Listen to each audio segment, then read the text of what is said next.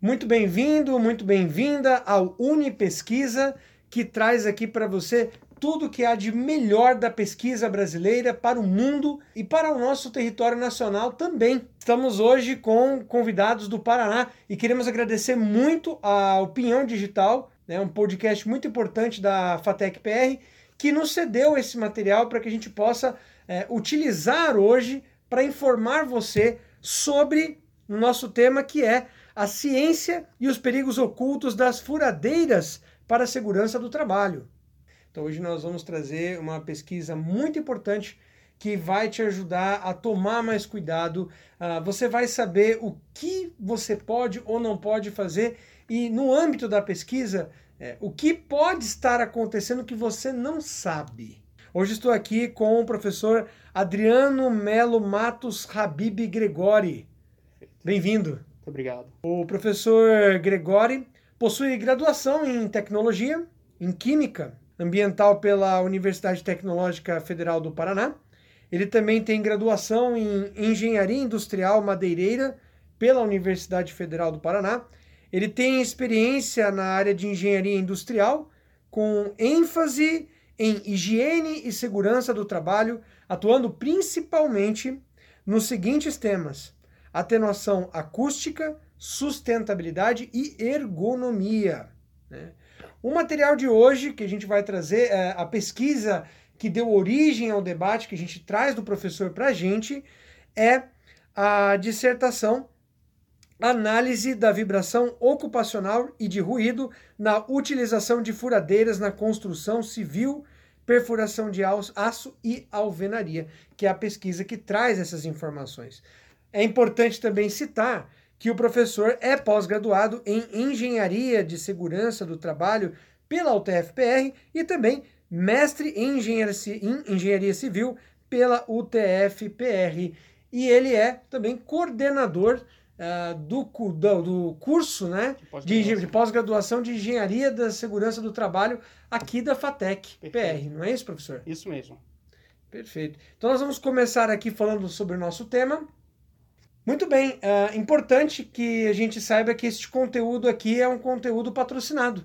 Então a gente conta com o apoio do, uh, da, do curso de pós-graduação em Engenharia de Segurança do Trabalho, que é uma área muito especial uh, que a gente tem disponível na FATEC em Curitiba. Uh, o professor pode falar um pouquinho para a gente sobre esse curso? Claro que sim.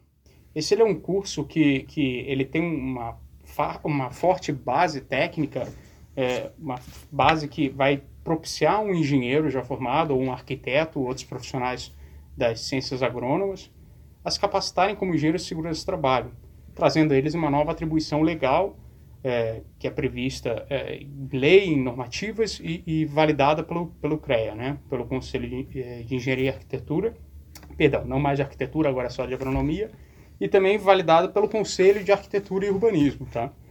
É, essa pós-graduação ela tem uma ênfase em, em, no direcionamento da segurança dos trabalhadores, do entorno, e vindo desde a segurança industrial até a segurança administrativa, riscos ergonômicos.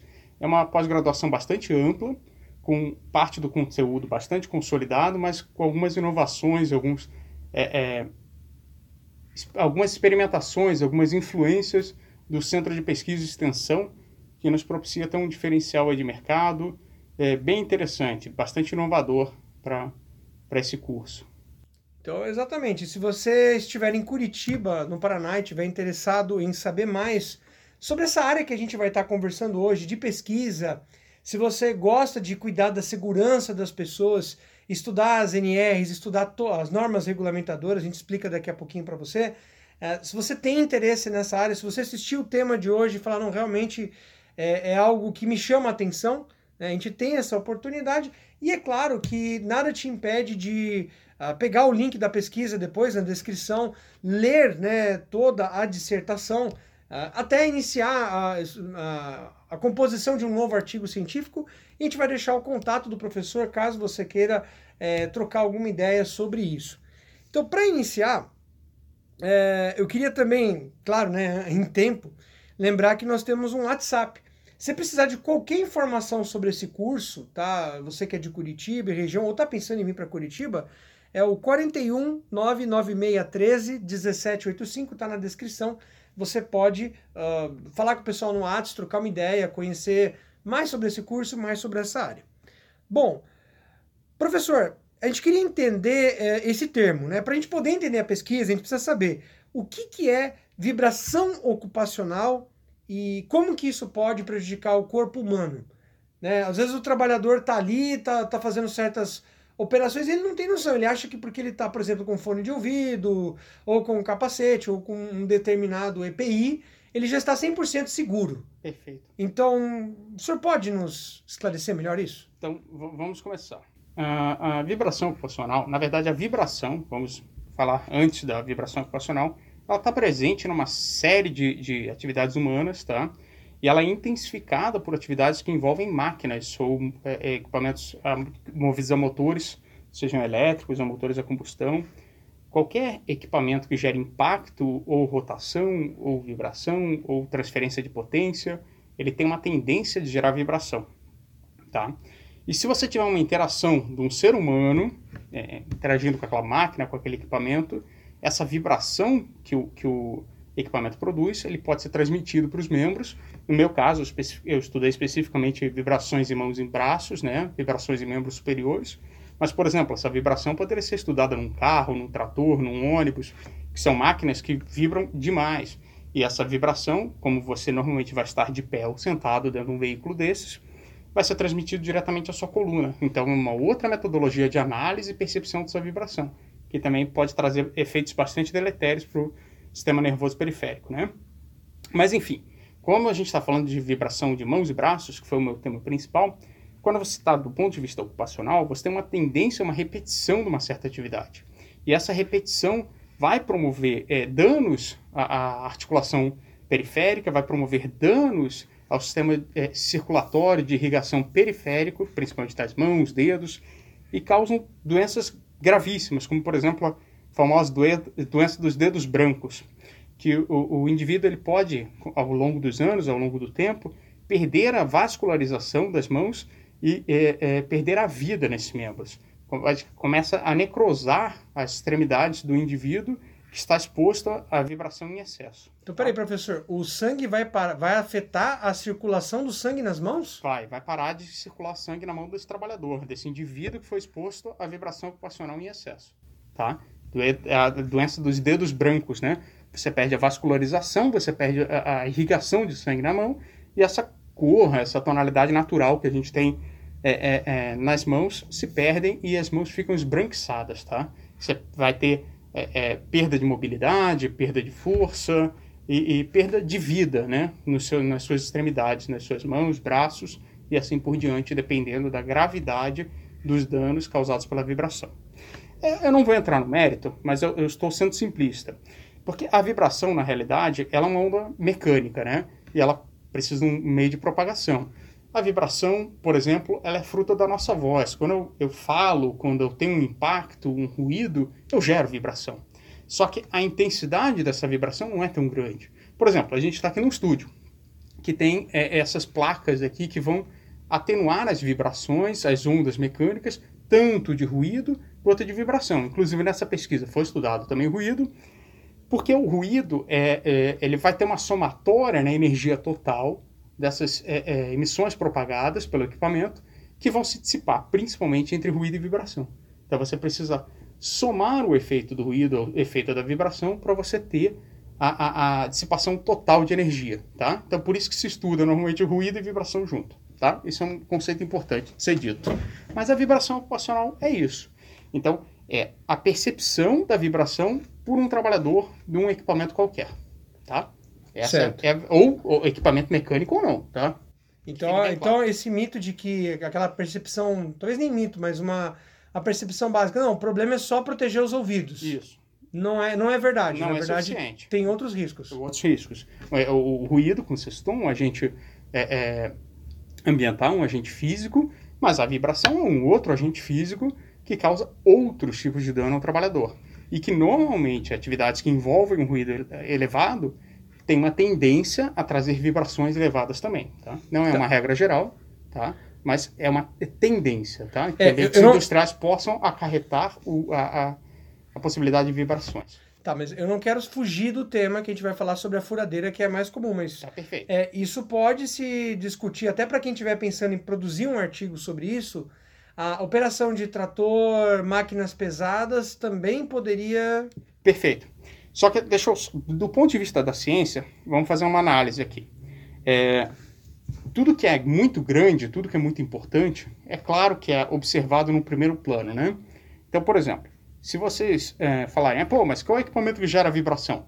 Que vai vir na cabeça do, de várias pessoas de cara, por exemplo, é, o motorista de ônibus, porque você percebe quando você anda num ônibus aquela vibração, aquela trepidação que chega a incomodar mesmo que você fique é, relativamente pouco tempo dentro de um ônibus, né? Então, essa é esse é um equipamento, um veículo clássico, um, um caminhão, um ônibus. Um, uma outra, é, um outro equipamento, outro maquinário simples de você perceber são os rompedores pneumáticos, né? Também conhecidos como popularmente como britadeiras, né? Aquelas máquinas que você vai usar para romper é, blocos de concreto, romper pedaços de calçada, fazer uma abertura em asfalto. Então, aquele equipamento, claramente, ou os motoniveladores, né? Aquelas, aqueles equipamentos que servem para prensar o solo. Esse tipo de equipamento, visualmente, claramente, até para um leigo, você pode perceber que ela é uma máquina de alta potência e que tem uma alta tendência a gerar vibrações, e vibrações ocupacionais deletérias, óbvio. Então, esse tipo de equipamento, de cara, é, é perceptível, e de cara você entende que você não pode ter um trabalho é, contínuo, um trabalho de, de muitas horas, tá? É, o problema é o seguinte, o que é óbvio, é óbvio, e todo mundo vai cuidar disso. Agora, o que não é óbvio, esse é o perigo oculto porque você não vai se proteger daquilo que não tem é, é, uma preocupação tão grande, um, um, impacto imediato tão grande. Esse é um, um, um equipamento, que, esses equipamentos que foram pesquisados, essa minha dissertação eu trabalhei com furadeiras, mas antes disso eu trabalhei com motosserra, que é um equipamento notoriamente de grande ruído e vibração também. É, é, trabalhei com, com esmerilhadeira, trabalhei com algumas ferramentas manuais. Então, a gente olhou um, um hall de, de equipamentos para ter uma balização de todas essas vibrações ocupacionais. A furadeira foi de grande interesse, porque, primeiro, na construção civil é muito importante eu fazer essa pesquisa dentro da construção civil. Segundo, ela a, a, atua em todas as áreas, todos os segmentos, seja uma pequena reforma, seja uma grande obra, seja uma instalação, seja uma atividade industrial, ou mesmo em casa. Eu tenho certeza que se eu perguntar aqui para qualquer pessoa aqui, é, é, é, óbvio que várias vão dizer, não, eu tenho uma ou mais de uma em casa, né? É um equipamento extremamente comum que nós temos em casa, né? Então, é, e, e, gera um grande nível de ruído em alguns casos e um grande nível de vibração. Em especial, os equipamentos menores, por, por mais é, é incrível que pareça, não necessariamente quanto maior o equipamento, maior a vibração e ruído. Não. Em alguns casos, equipamentos muito pequenos, do tipo hobby, né, desses, desses caseiros, eles geram um nível de ruído e vibração bastante alto. Inclusive o pessoal que trabalha com cutelaria como hobby precisa tomar um cuidadozinho, né? Absurdo, né? Ruído de cara, ruído de cara. E a vibração também é importante, por quê? Porque tanto você fazendo a cutelaria tradicional quanto a, cutelaria mecanizada, né? O que, que vai acontecer? É, é essa... É, só, só abrir uma aspas, olha, é o seguinte, para você que não sabe o que é cutelaria, né? Uh, existe um hobby entre algumas pessoas que possuem bons equipamentos e esse hábito de criar facas, espadas, uh, ainda mais no mundo nerd, que o pessoal quer criar a espada Thundercats, quer refazer itens de filmes de cinema. Então o pessoal vai trabalhando com isso, nem sempre com EPI, inclusive, não, né? Então... De uma forma muito amadora. E tem que tomar um cuidado, uma precaução muito grande, porque você tem vários riscos associados ali, mas não vamos, não vamos, vamos é, mapear né? totalmente o risco da cutelaria. Mas o que é importante você ressaltar, do ponto de vista da vibração, quando você está trabalhando com um martelo, uma marreta, um equipamento de impacto manual, não estou nem falando de uma ferramenta mecânica, você também tem a vibração associada. E o que a gente é, comenta, o que a gente é, é, fomenta nessa pesquisa é, é pensar no, no, na, na somatória de vibrações. Então perceba, é, eu acordo, eu vou trabalhar, é, pego meu carro ou pego um ônibus, já sofro é, alguma, alguma vibração desse meu veículo. eu vou chegar no meu posto de trabalho, se eu trabalhar com, com, por exemplo, na construção civil, eu vou trabalhar com martelo, eu vou trabalhar com serrote, eu vou trabalhar com serra circular, eu vou trabalhar com furadeira, eu vou trabalhar com uma betoneira, eu vou trabalhar com uma série de ferramentas. E todas que aparentemente não geram tanto ruído, nem tanta vibração, quando elas se somam, elas podem ser preocupantes. Entendeu? Então, é, esse é o ponto. A, a nossa pesquisa o que ela visava, o que ela buscava era tentar mensurar o quanto é importante esse, esses equipamentos menos importantes, menos significativos, para tentar trazer uma baliza, trazer um, um norte de, de como é, mensurar, como medir isso, como avaliar isso tudo. Professor, e indo para o ponto talvez clímax da, da nossa conversa de hoje, a sua pesquisa seguiu por esse caminho. A gente gostaria de saber, né? Claro que quem quiser ter um ensejo muito uh, mais amplo vai ter que ler a dissertação, né? Não, não é possível na, no nosso podcast aqui trazer tudo, mas, é, professor, quais foram os resultados da sua pesquisa? Vamos lá. É, uma série de hipóteses foram levantadas, né? É, então, por exemplo, é, foram testados diversos tipos de broca, diversos tamanhos de broca, diversos tipos de equipamento, de menores até maiores potências, e o que se buscava saber é: existe uma relação linear de vibração em relação à potência? Existe uma relação linear de vibração em relação a tamanho de broca? Existe uma relação linear de, de furação por tamanho independente do material furado? é importante citar que essa pesquisa ela é uma continuidade de um grupo de pesquisa que já tinha testado outros materiais, inclusive. Então, eu participei também da, pesquisa, da, pesquisa, da pesquisa prévia então, ao todo, para essa pesquisa, a gente usou nove equipamentos diferentes, uma infinidade de brocas, que eu não vou nem saber dizer é, unitariamente, mas de três diâmetros para cada tipo de material, tá? E todas em triplicata e tudo mais que na dissertação pode ser vista. Mas, é, além disso, nós furamos, então, materiais do tipo é, madeira, alvenaria, concreto e aço, para ver o comportamento disso em diferentes materiais. Por quê? São materiais extremamente comuns, extremamente utilizados na construção civil. E para quê? É, é, importante citar, a vibração é extremamente cara de ser medida, extremamente é, é difícil. Não é como o ruído, que é muito mais é, popular, muito mais fácil de você achar um profissional, uma empresa que faça essa medição e um custo muito mais acessível. A vibração não, a vibração é bem mais cara. Então, é, os equipamentos menos importantes, por assim dizer, os não óbvios, eles normalmente são negligenciados. E por saber disso, e por saber que muitas vezes aqui no, no país a construção civil é um pouco mais carente do ponto de vista desse cuidado, é, é, nós, no nosso grupo de pesquisa, tentamos criar uma tabela balizando, trazendo mais ou menos alguns parâmetros do tempo limite de operação de diversos equipamentos em diversos cenários, perfurando diversos materiais, para que você saiba se eu respeitar um tempo limite num equipamento com um perfil próximo a esse, provavelmente eu não extrapolo os limites de segurança ocupacional do meu trabalhador. Tá? Então, o resultado dessa pesquisa é uma tabela referencial de tempo limite de operação de um equipamento visando segurança do trabalhador.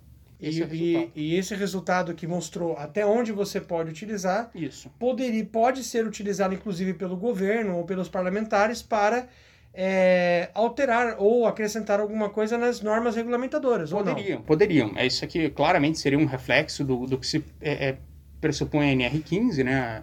É, Prof, vai... você poderia rapidamente, muito, muito rápido, Sim. só explicar para o nosso, nosso ouvinte, nosso telespectador, né? O que, que é uma NR? É claro, claro. Vamos lá. Então, uh, as normas regulamentadoras, elas foram instituídas na década de 70, junto com uma série de regulamentações na área de segurança do trabalho, tá? Então, as normas regulamentadoras, elas são as normas básicas, as normas zero, as normas marco, que as empresas e, e os, e os empresários e os trabalhadores devem seguir para atender uma série de requisitos, uma série de temas da segurança, né? Seja o uso de equipamentos de proteção individual, seja as licenças de início ou as situações de embargo de obras ou empresas, seja os programas de controle médico de saúde ocupacional ou o programa de prevenção de riscos ambientais.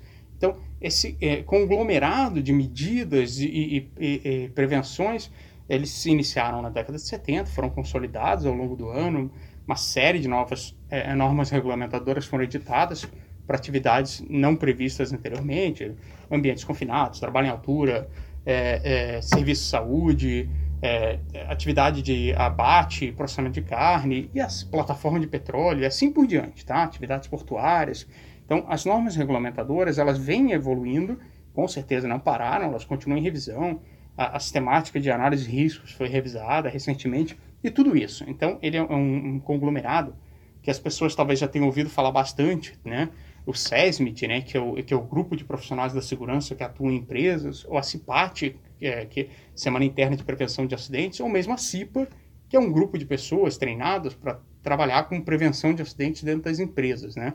Muitas pessoas que nos ouvem devem ter ouvido falar de CIPA, ou talvez até participado de CIPA, né? Então, é, esse conglomerado de normas que trazem diretivas para a segurança do trabalho são as normas regulamentadoras aqui no Brasil. Né? E, e, vale, e vale destacar aqui que se a empresa não cumprir, claro, o, a gente nunca pode esquecer do ser humano. O mais importante é que o ser humano corre risco. Perfeito. Esse é o primeiro ponto. Nunca, nunca vai ter nada acima disso. O ser humano em primeiro lugar. Agora, o segundo ponto é que a empresa pode ser autuada. Sim, sim, sim. Vai variar de acordo com o Ministério do Trabalho, mas pode ser autuada. Então, o empresário que, que estuda pesquisa, que está nos acompanhando, precisa estar tá muito atento, atento à NR, principalmente pelo ponto 1, né, que é o ser humano, e também por causa do ponto 2. Então, essa pesquisa e essa tabela e esses dados são uma descoberta brasileira que poderia ser utilizada para tornar o trabalho mais seguro para as pessoas. É, com certeza. É, é, é e, e, olha que interessante, né? É relativamente recente, relativamente é muito, muito forte, porque tem alguns anos já, não tem uma década ainda, mas as normas de, de higiene ocupacional trazendo o tema vibrações, elas são relativamente recentes, né? Então, não são consolidadas. Essa, essa análise ela não é consolidada na maior parte das empresas, na maior parte das atividades. E, e, o que a gente busca é justamente discutir, fomentar e trazer a importância disso, porque é, tem gravidade é, é, elevadíssima. Nós não temos nem dados para mensurar o quanto isso é importante no Brasil, porque isso não é avaliado. É, a gente tem dados de fora, por exemplo, na Europa, que, que tem um nível de, de trabalho manual bastante inferior ao nosso, foi constatado que, dependendo do país, de 30% a 40% dos trabalhadores estão expostos a esses, riscos ocupacionais de vibração em diferentes níveis. Então, as diretivas europeias já prevêem isso há quase duas décadas, sabe? Certo. Nós estamos um pouquinho atrasados, mas, felizmente, chegando lá. É, Professor, e como o nosso tempo é curto, né, eu queria saber assim, é, gostaria que você falasse, então, quais cuidados que a gente já pode começar a tomar na empresa, se essa tabela está disponível e que também você deixasse suas considerações finais para a gente, tá por perfeito. favor. Ela está disponível sim na dissertação. Além disso, é, estamos finalizando a edição de um artigo para publicação, para trazer isso de forma ainda mais clara, mais direta, um artigo científico, para deixar isso ainda mais simples, mais palpável né, para todos. É, mas a dissertação em si já está disponível na biblioteca da, da universidade, que, que eu estudei, fiz esse, essa pesquisa. E, além disso, é, o que é importante? para assim um resumo, a gente percebe que alguns equipamentos você poderia tranquilamente trabalhar numa jornada de 8 horas sem grandes problemas é, no parâmetro vibração. Mas às vezes no parâmetro ruído, esse mesmo equipamento te impede de trabalhar 8 horas por dia. Você poderia trabalhar com ele de forma segura, por exemplo, 6 horas, entendeu? Em compensação, em contrapartida, tem equipamentos que após 10 ou 15 minutos de uso você extrapola sua dose diária de, de operação. Você não, po não poderia continuar trabalhando com ele porque você estaria expondo seu trabalhador a riscos exacerbados. Então, perceba o contraponto. Mesmo uma furadeira, que pode parecer é, é, inocente, quando furando concreto numa situação crítica, ela pode ter um tempo limite de operação de 15 ou 20 minutos. Tá? Operação segura, né? Então, é, é, é importante, né? Porque é óbvio que em várias atividades o, o, o, operador vai ficar exposto muito mais tempo do que isso, sem falar o equipamento, o efeito somatório de outros equipamentos, né? de outros dispositivos. Então, é, isso é muito importante. E justamente para perceber esses riscos que são ocultos para muitas pessoas, é que atua o engenheiro de segurança do trabalho. É por isso que se capacita o engenheiro de segurança do trabalho, para que esses riscos deixem de ser ocultos que eles sejam propagados né, da melhor forma possível, seja aqui num, numa mídia como essa, seja num artigo científico, seja o meio de comunicação que for. Então, o, o trabalho do engenheiro de segurança é trazer isso à tona, é, é medir, quantificar e, e, e, expor isso sempre que necessário para que possa ser difundido, para que possa, essa difusão possa trazer a segurança de todos, né, da melhor forma possível. E, novamente, é, deixo claro que é, nós aqui do, da, da FATEC estamos de portas abertas para receber qualquer profissional que queira se capacitar em, em engenharia de segurança do trabalho para cursar aqui conosco, para que possa sempre é, estar nessa busca contínua pela segurança, pela é, prevenção de todos. Perfeito. Então, a gente agradece muito o professor Gregori é, por todas essas informações. Eu que agradeço pelo convite, Pablo. Muito obrigado. Nós agradecemos muito e uh, encerramos lembrando, né? É, este programa teve apoio da pós-graduação uh, da FATEC Engenharia de Segurança do Trabalho. Então, você não precisa necessariamente fazer a pós para conversar com o professor Gregório. Nós vamos deixar um contato aí se você quiser escrever um artigo, precisar de qualquer orientação. Nós estaremos de portas abertas para incentivar a pesquisa no Brasil e no mundo. Mas, se você estiver em Curitiba e quiser estudar mais essa área, você for engenheiro e quiser, nossa, eu gostaria de uma segunda área de atuação. Ou arquiteto. Ou arquiteto. Ou agrônomo. Ou agrônomo. E você gostou, falou, nossa, eu quero só, eu quero preservar vidas, né? Eu quero cuidar das vidas. Então, essa é uma chance boa para você. O WhatsApp, eh, todos os contatos estão na descrição, eh, mas se você quiser o WhatsApp para mais informações é o 419 9613 1785. Então nós encerramos agora né, mais esta edição do Unipesquisa, que contou com o apoio do Pinhão Digital, que nos cedeu esse conteúdo maravilhoso, esse grande professor, a esse grande pesquisador, né? também o pessoal da pós-graduação de Engenharia de Segurança do Trabalho. Então, se você estiver indo para Curitiba, pode entrar em contato com eles no 419 9613 1785. E nós agradecemos muito, professor. Eu que agradeço, muito obrigado pela oportunidade de poder comentar sobre esse tema que eu acredito seja bastante relevante. Muito obrigado, professor. E não deixe de comentar, né? Se você precisar, entre em contato com a gente também para fazer novos artigos, para trocar figurinhas. Não, não se sinta de maneira nenhuma, ah, eu preciso fazer o curso lá em Curitiba. Não é necessário. Nós temos aqui este conteúdo justamente para fomentar a pesquisa. Se você precisar de alguma coisa, entre em contato conosco. Nos encontramos no próximo Unipesquisa.